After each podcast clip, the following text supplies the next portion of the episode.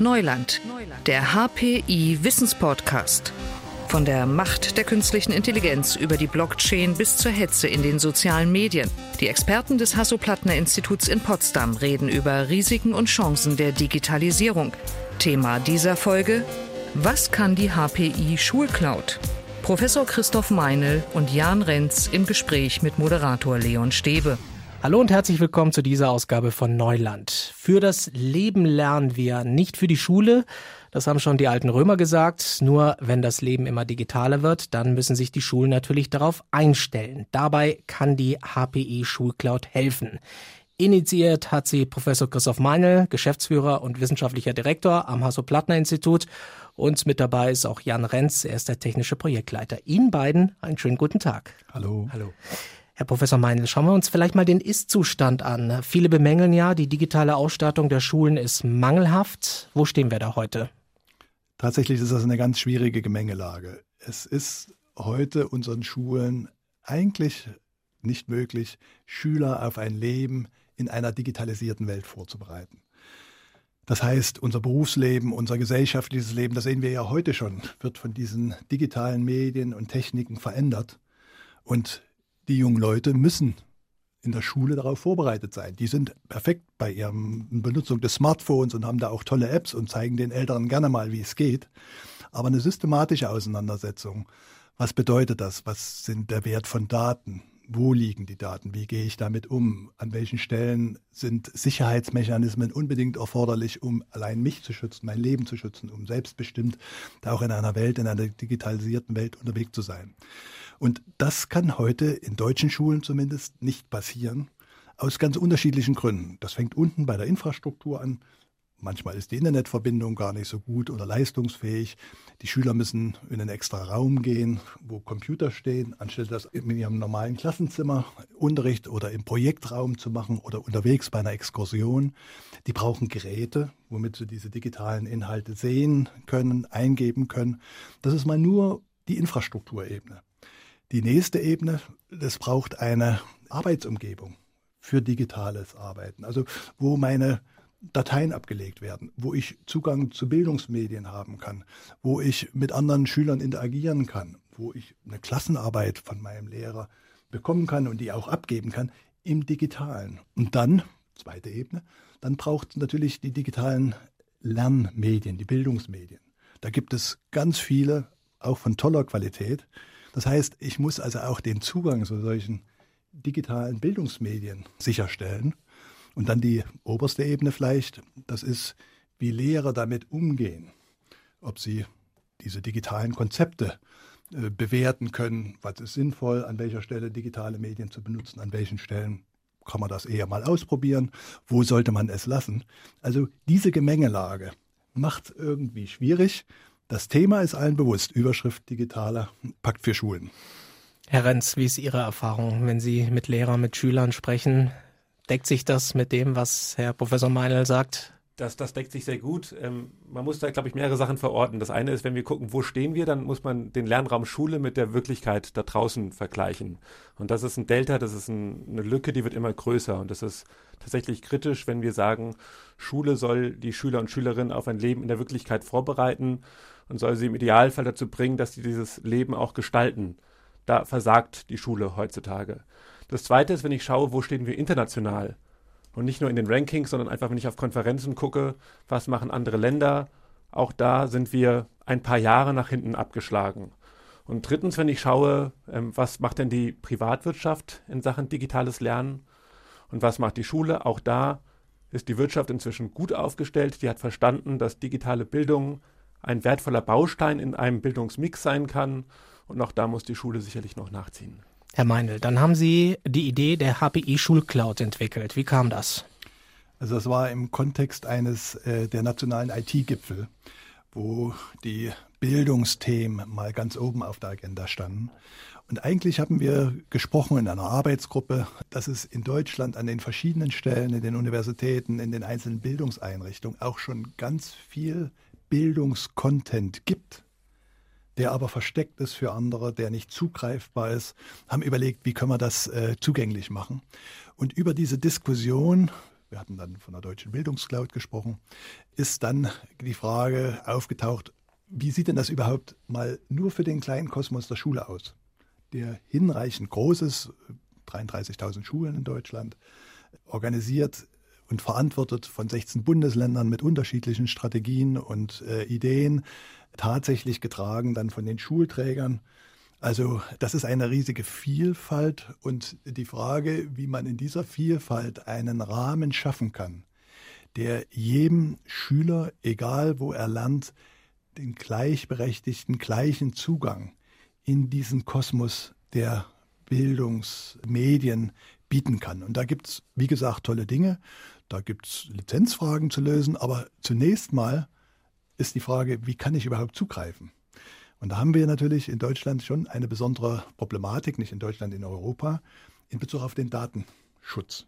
Zum Beispiel ein Vokabeltrainer erinnert sich morgen, was der Schüler gestern noch nicht konnte und setzt genau dort ein. Das ist die Stärke dieser Software.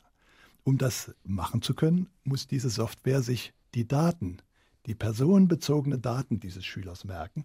Und das ist natürlich, wenn ich da so eine Schulkarriere angucke, sehr, sehr viel, was man dort über den, über einen Menschen, über sein Können, sein Nicht-Können sammelt. Und auf solche Daten muss natürlich sehr acht gegeben werden.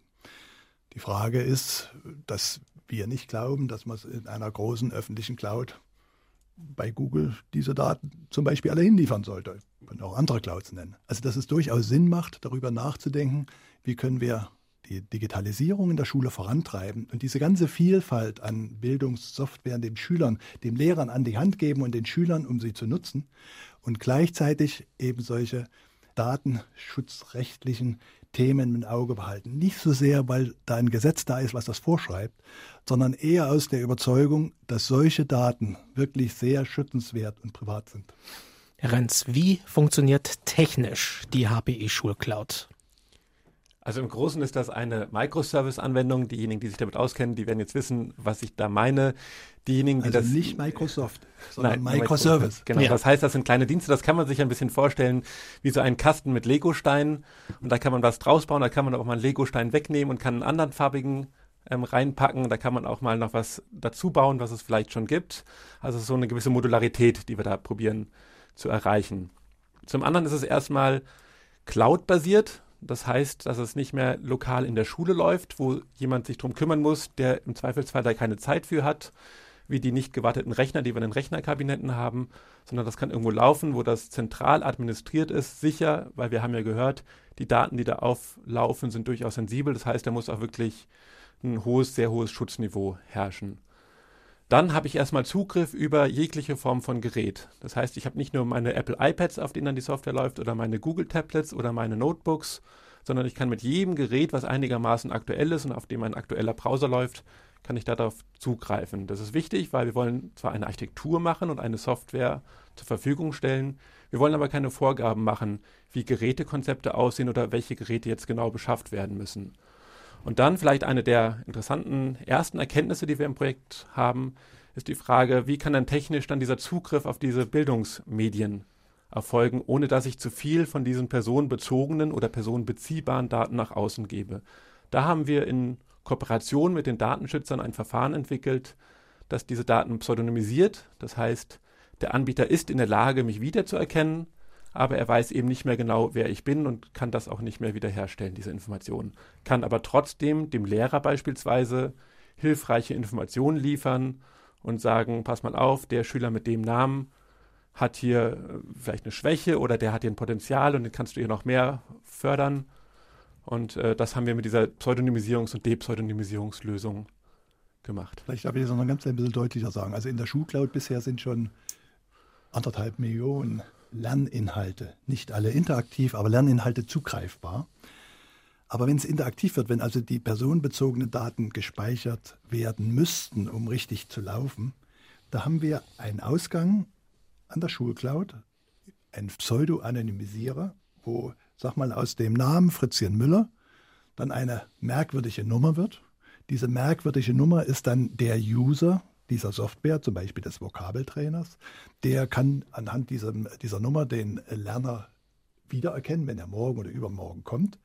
Und der kann auch die Ergebnisse zurück in die Schulcloud spielen, die dann auf ihrem Weg zurück nur für die Teilnehmer der Schulcloud, also für den berechtigten Lehrer oder den berechtigten Schüler, dann das wieder umwandelt in den Originalnamen. Und das ist ganz wichtig, weil wenn wir von Bildungsmedien sprechen, dann schwebt uns nicht einfach nur das Buch vor, was jetzt plötzlich mal eingescannt worden ist, sondern wir haben natürlich dann schon genauso Tools wie Vokabeltrainer, wie Kollaborationstools, wie Tools, die auch im Hintergrund schlau sind, die eine KI haben oder die irgendwie Kompetenzmodelle haben und die wirklich auch einen echten Mehrwert bieten an der Stelle.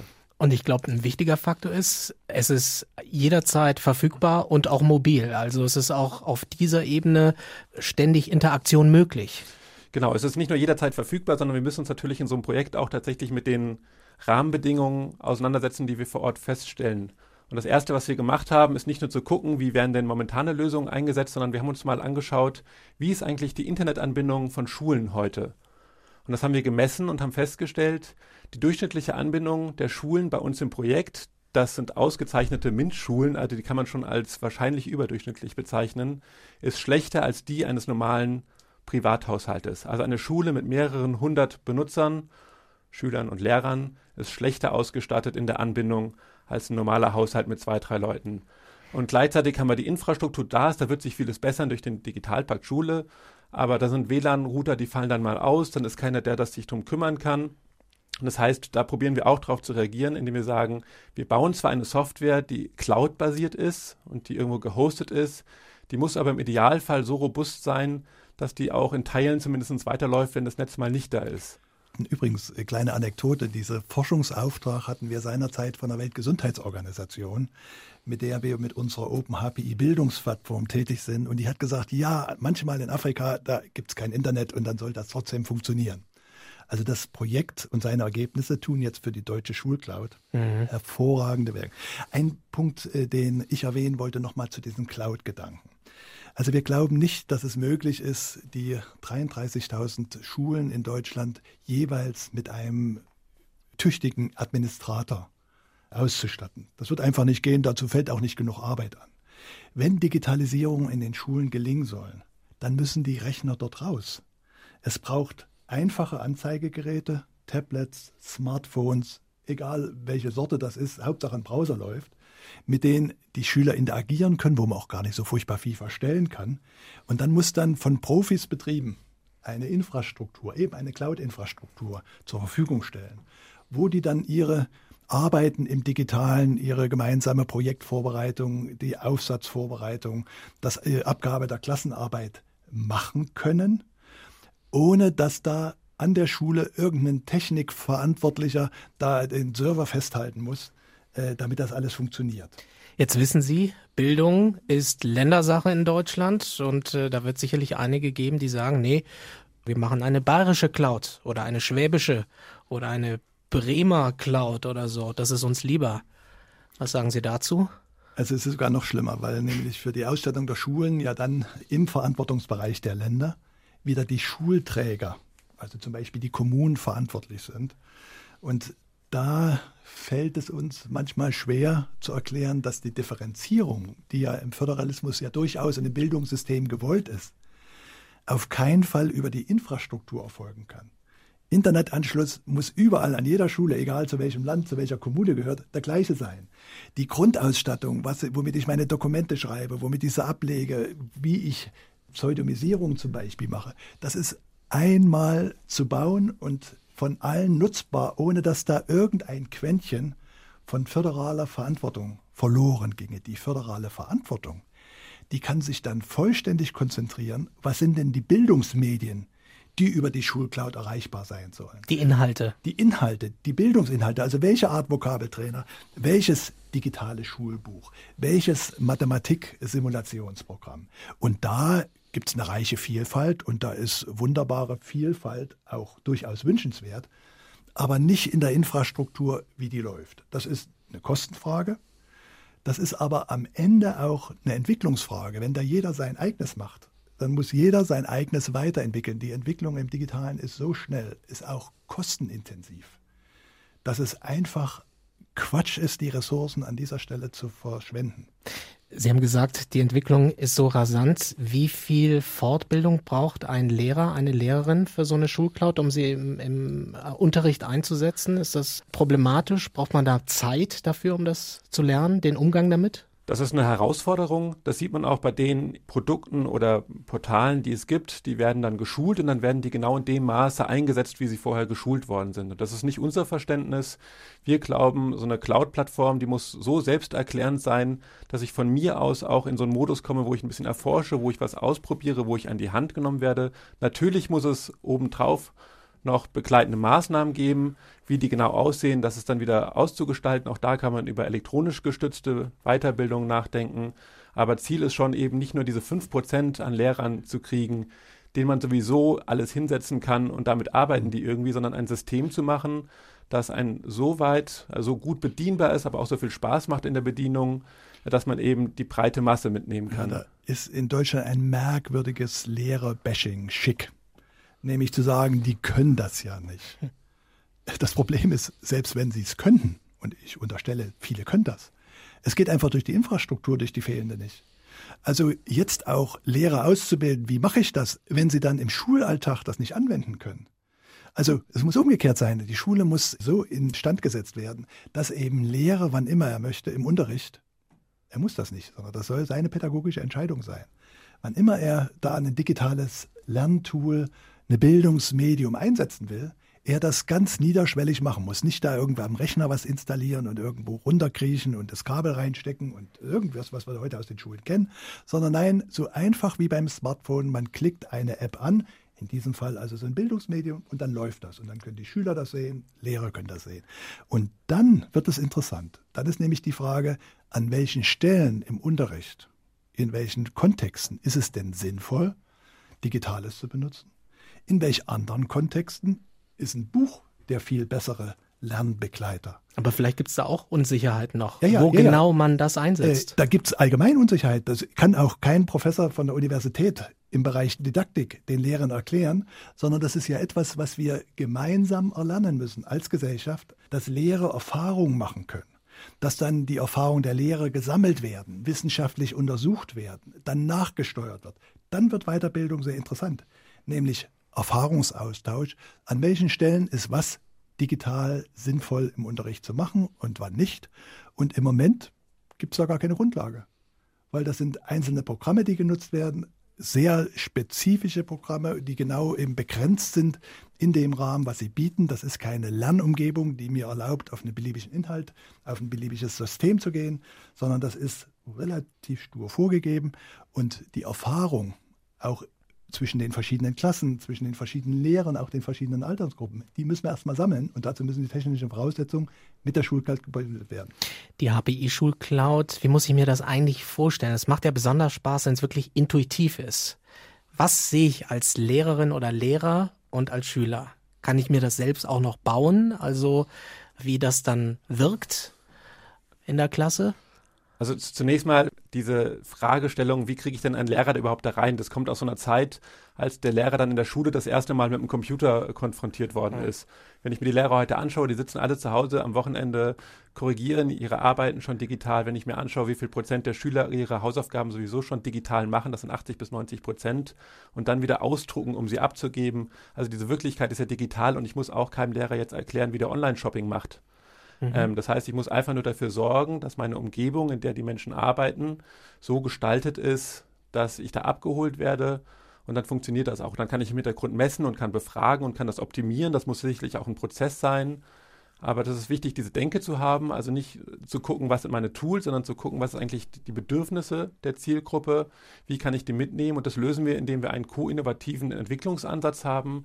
Wir haben viele Tester und Schüler draußen, die wir in Workshops befragen und so können wir es eben schaffen. Das war auch was Neues für so ein Projekt, dass wir nicht am Anfang gesagt haben, wir wissen genau, wie das aussieht und jetzt geben wir hier den Vierjahresplan und dann bauen wir das, sondern wir haben gesagt, wir wissen ungefähr, was die Arbeitsfelder sind, wir wissen, was die Schwierigkeiten sind. Und wir laufen jetzt mal los und gucken, bis wir an die ersten Schwierigkeiten stoßen. Dieses Datenschutzthema war eins, was noch größer war als uns vom Anfang bewusst. Und so entwickeln wir das iterativ weiter. Und nur, glaube ich, so kommen wir am Ende auch zu einem Ergebnis, was alle Zielgruppen überzeugt. Vielleicht eine Brücke. Sie haben ja in vorhergehenden äh, Beiträgen auch schon über Design Thinking gesprochen. Genau das war der Ansatz, wie wir an die Entwicklung der Schulcloud herangegangen sind.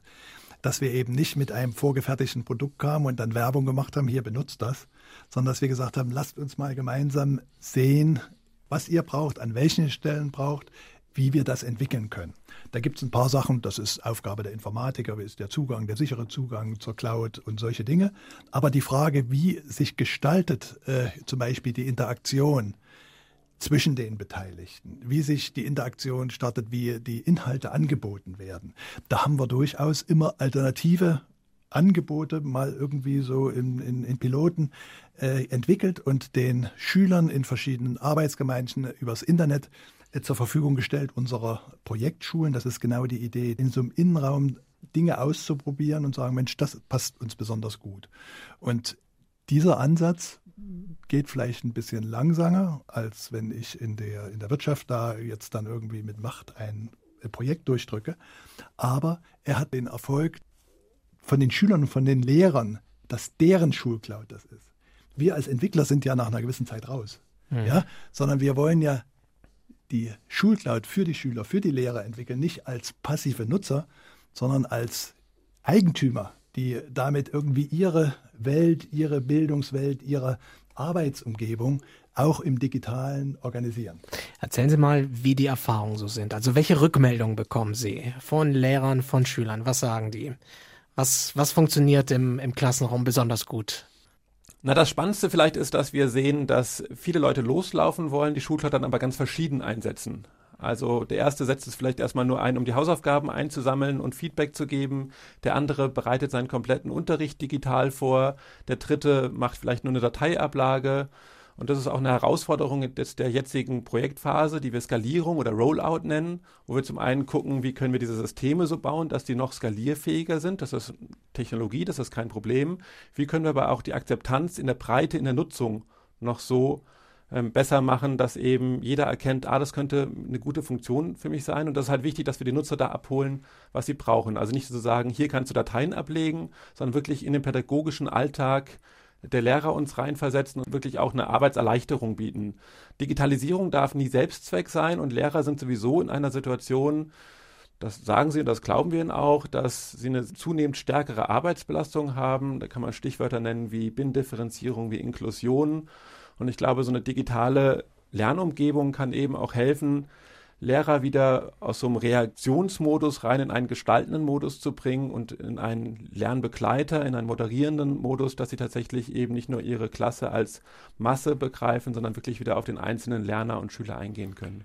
Welche Reaktionen hören Sie, Herr Meinl? Ich wollte gerade sagen, die Idee des Schulpakts war ja, oder ist es ja, Infrastruktur auch bereitzustellen für die Anwendung von Systemen wie der Schulcloud. Wir haben in der Anfangsphase natürlich ein kleines Problem darin, dass die Nutzer, Lehrer und Schüler heute eben in vielen Projektschulen noch in diesen Computerraum gehen müssen. Also nicht auf einem Tablet oder wie wir uns das vorstellen, ganz einfach äh, über WLAN im Klassenraum die Inhalte nutzen können und den Zugang zu den Bildungsmedien, sondern traditionell in die nicht gut funktionierenden äh, Schulräume setzen. Also wir müssen ein modernes System auf einer sehr, sehr alten, anfälligen, nicht geeigneten Infrastruktur entwickeln. Das ist so in der Welt. Also da will ich mich gar nicht beklagen. Äh, ich will nur sagen, was in dieser Interaktion mit Schulen und Lehrern, da gibt's äh, tolle Pioniere, die da sagen, Mensch, endlich kann ich das ausprobieren und mal so, die dann auch solche Hindernisse überwinden und dann eben den Rechnerraum irgendwie helfen, dass die Rechner funktionieren. Administratoren gibt's ja nicht, also dann selber Hand anlegen, dass da Dinge funktionieren. Trotzdem erlebe ich unterschiedliche Reaktionen. Also auf Seiten der Lehrer gibt's Herr Renz hatte das vorhin gesagt, irgendwie die 80 Prozent ihrer ganzen Schulaufgaben zu Hause auf ihrem privaten Rechner ohnehin digital machen und dann in der Schule das nicht so anwenden können. Also ausdrucken, also die digitalen Daten töten, um sie dann irgendwie auf totem Papier äh, dann zu verteilen. Da gibt es die Schüler, die, sobald sie aus der Schule raus sind, natürlich mit ihrem Handy alles machen können und machen, selbst gelernt, von anderen Schülern gezeigt bekommen, oft nicht hinterfragend, oft nicht richtig eingeführt im Sinne, was hat denn das für Konsequenzen, wenn du da deine Fotos irgendwo hinschickst. Kriegst du die wieder? Kannst du sie löschen? All diese Themen, wie ist denn das da mit den Medien, wo da irgendwelche Leute irgendwelche Kommentare geben? Dass es da auch sehr unqualifizierte Kommentare, dass es da auch richtig gehend falsche Kommentare gibt. Das muss ja mal reflektiert werden, also dieser Umgang mit den digitalen Medien. Und das kann ich nicht mit Hilfe eines Lehrbuchs im analogen Klassenzimmer machen, sondern das muss ich dann am Beispiel solcher digitalen Inhalte zu machen. Also da gibt es Schüler und Lehrer, die das eigentlich schon praktizieren, aber gehindert sind aufgrund der Infrastruktur, der fehlenden Infrastruktur, äh, der fehlenden digitalen Arbeitsumgebung, der Bildungsumgebung, das eben in der Schule nicht leben können. Es gibt natürlich auch einige, das merken wir auch, die sagen, ist ja schön, dass ich es wie immer machen kann. Und dass ich, das sagen sie dann nicht, die Ausrede habe, dass die Rechner nicht funktionieren oder äh, die Infrastruktur nicht gegeben ist. Wir glauben aber, Digitalisierung ist nicht etwas, was an top kommt. Digitalisierung macht vieles leichter, schneller, einfacher. Sonst wäre in, in, in zehn Jahren das Smartphone nicht weltweit verbreitet. Also das macht viele Dinge einfach, die vorher kompliziert waren. Und insofern bin ich da sehr optimistisch. Wenn dann jetzt zunehmend die Schulen in der Infrastruktur in der Lage sein werden, solche Systeme wie die Schulcloud zu nutzen, dass sie dann eben auch und über die Schulcloud den ganzen Kosmos von Lerninhalten, Bildungsmedien, Vokabeltrainern, Analyseprogrammen, Chemischprogrammen, sonst was im Unterricht einfach einbauen können, äh, dass das sehr willkommen ist. Herr Meinl, mm, Deutschland tut sich schwer damit, da schnelle Entscheidungen zu treffen. Wir haben sicher ganz viel Zeit schon verloren. Mehr als 5 Milliarden Euro sind im Digitalpakt. Was glauben Sie, wird das den Durchbruch an den Schulen bringen? Also die 5 Milliarden stehen jetzt zur Verfügung. Bisher sind ebenfalls schon viele Millionen deutschlandweit, wahrscheinlich Milliarden, in irgendwelche Pilotprojekte gegangen, die alle nicht skalierten, die alle diese Grundprobleme, die es gibt, die Schulen brauchen eine inf digitale Infrastruktur, es braucht eine digitale Arbeitsumgebung, äh, die dieses Thema lösen.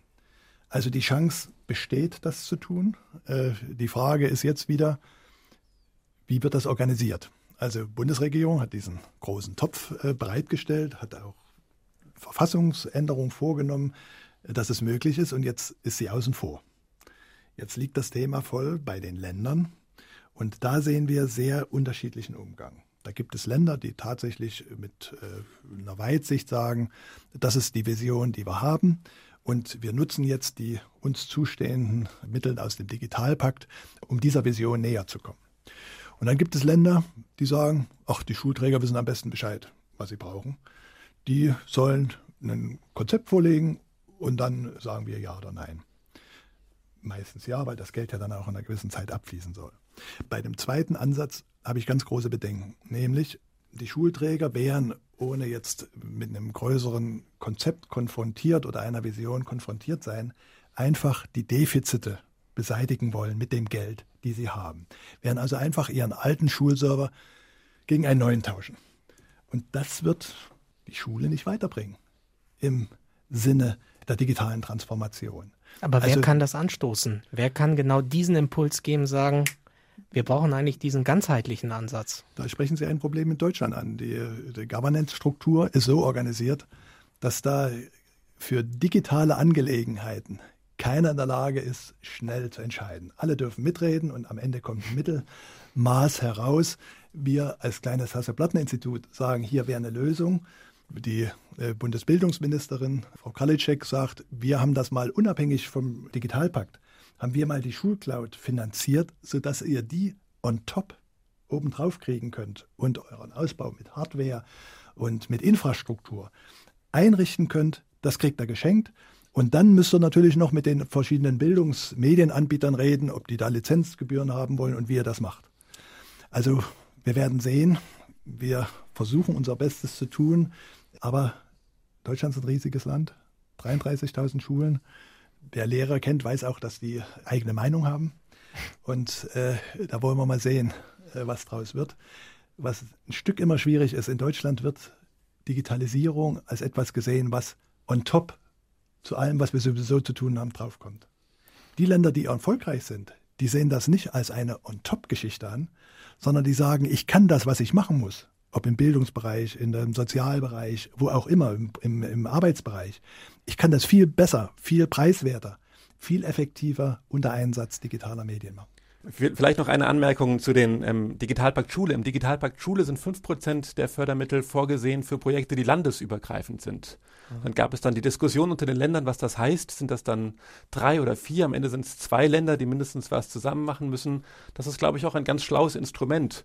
Und was wir gesehen haben, ist ähm, bei einem gesunden Föderalismus, der ja auch zu einem Wettbewerb der Ideen werden kann, dass wir hier plötzlich gesehen haben, Länder wollen eigentlich was zusammen machen, aber sie kennen diesen Modus noch nicht. Das müssen sie lernen, da müssen sie irgendwie Strukturen für finden. Und insofern ist dieser Förderpakt oder das der Digitalpakt Schule auch schon genau in diese Richtung gedacht, zu sagen, ein bisschen diese Silos aufzulösen und ein bisschen Synergien zu nutzen und ein, ein Miteinander, ein gesundes auch zu erreichen. Vielleicht muss man den Bildungspolitikern einfach sagen, dass das Neuland ist und dass man sich da auch entsprechend neu verhalten muss. Sie kennen meinen Appell, das wirklich als Neuland auch zu begreifen. Nicht zu glauben, wir hätten die Konzepte in den Taschen, wie wir das alles bewältigen, sondern wir müssen das gemeinsam erarbeiten, erspielen. Wir werden da an bestimmten Dingen schnell Erfolg haben. An anderen Stellen werden wir uns wundern, warum Dinge nicht funktionieren, die doch offensichtlich funktionieren sollten. Und gerade der Bildungsbereich ist ein ganz wichtiger, auf dem diese Neupositionierung das Wie wird gebildet im Zeitalter, wie wird ausgebildet im Zeitalter der Digitalisierung, wo Bildung so viel wichtiger ist als in der Vergangenheit, weil ich muss nicht nur über meine reale analoge Welt Bescheid wissen, ich muss eben auch noch über diese zweite Welt, die digitale Welt Bescheid wissen. Und da gewinnt Schule eine Aufgabe, wo sie auch nicht zurückgucken kann, wie haben das unsere Väter oder Großväter gemacht, Nein, da müssen jetzt Konzepte entwickelt werden, Konzepte ertestet werden. Es muss Meinungsstreit stattfinden, um da zu sehen, wie kann man diese Digitaltechnologie für das Unterrichten, für die Weiterbildung, die Spezialbildung, das Wecken von Interesse, für Motivation der Schüler am Lernen gut nutzen. Da hat die Bildungspolitik noch einiges vor sich. Ich danke Ihnen ganz herzlich für das Gespräch. Professor Christoph Meinl, Geschäftsführer, wissenschaftlicher Direktor am Hasso-Plattner-Institut, Initiator der HPI Schulcloud und Jan Renz, der technische Projektleiter. Vielen Dank für das Gespräch. Sehr gerne. Ihnen. Und beim nächsten Mal schauen wir zurück in die Zeit, als das Internet nach China kam, vor rund 30 Jahren. Ich spreche mit dem Mann, der die erste Mail aus Peking auf den Weg geschickt hat. Dazu dann mehr in der nächsten Folge. Digitales Wissen verständlich auf den Punkt gibt es alle zwei Wochen bei Neuland, dem Wissenspodcast des Hasso-Plattner-Instituts.